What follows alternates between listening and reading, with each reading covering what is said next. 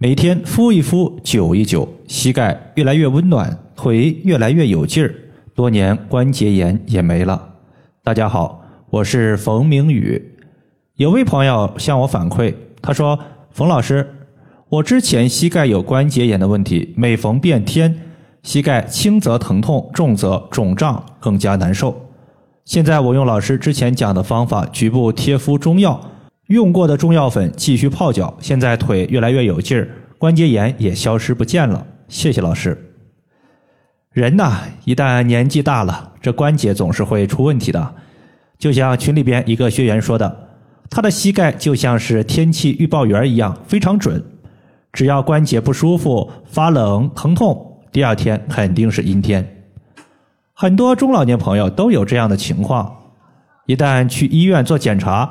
大概率就是关节炎，或者说是风湿性关节炎之类的问题。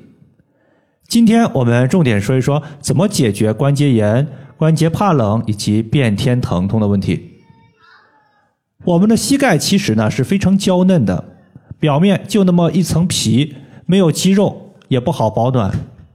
尤其是当我们穿一些膝盖破洞的裤子，或者是在夏天穿裙子、穿短裤的时候。膝盖就特别容易被风邪所入侵。大家知道，在古代，古代就是席地而坐，这个时候呢都是跪坐的。那么跪坐的时候呢，手放在哪里啊？手放在膝盖上面，因为手心有一个穴位叫做劳宫穴，也就是当我们劳累的时候，心神会进入到这个宫殿，进入到劳宫穴进行休养。这个穴位呢，属于是心包经上的一个穴位。心五行属火，那么这个穴位呢，它有温暖膝盖的作用。如果你总感觉膝盖怕冷，也可以平时呢做三到五分钟的一个跪坐的姿势，然后把我们的手心贴在我们的膝盖上面，也可以起到保护膝盖。不然的话，老了容易出现关节炎。如果我们现在已经得了关节炎，咋办呢？除了可以艾灸疼痛部位之外，我还给大家准备了一个小的偏方。在今年呢，已经有四五个朋友用这个小偏方解决了自己的关节炎问题。关键是这个偏方呢还不用内服，直接外敷就可以了。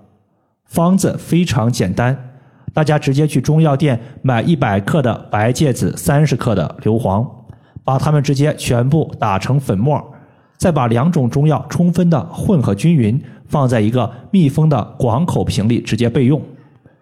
用的时候，我们取适量的粉末，加入白酒调和均匀，涂在关节疼痛的部位上面，用纱布和医用的胶布固定好。固定好之后，我们再放一个暖水袋放在患处上面敷一个小时以上。敷完之后，我们还可以把用过的中药粉直接煮水泡脚。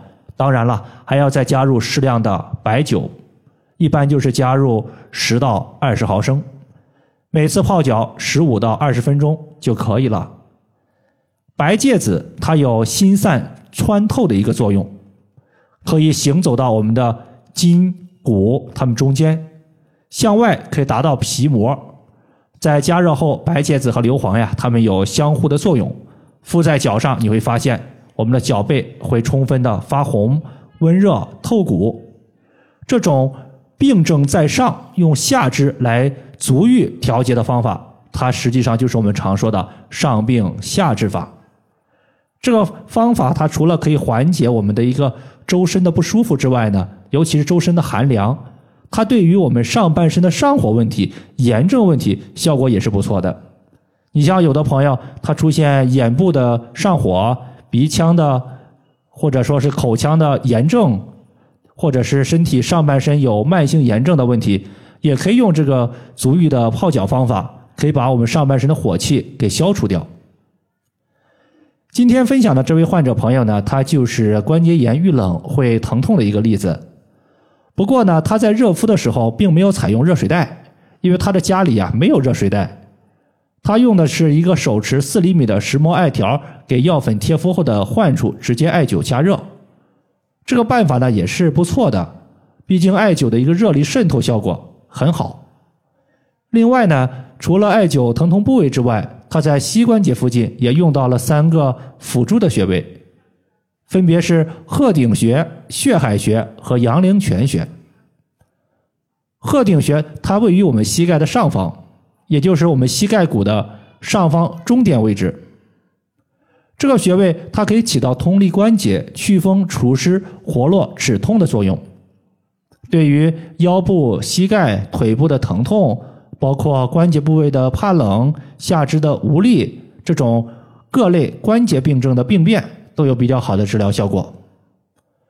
血海穴呢，我们在找的时候，先找到膝盖骨，从膝盖骨的内侧端往上两寸，这个地方呢有一块隆起的肌肉块，这个地方就是我们血海穴的所在。血海穴它属于脾经，可以健脾养血。血充足了，它就可以滋养我们的关节和骨骼，对膝关节附近的病变、疼痛、怕冷也有非常好的作用。最后一个呢是阳陵泉，当我们屈膝九十度的时候，在膝关节的一个外侧有一个腓骨小头，腓骨小头的前下方的凹陷处就是我们要找的阳陵泉穴。这个穴位作为八会穴之一的筋会，专门解决的就是和筋骨相关的不舒服问题。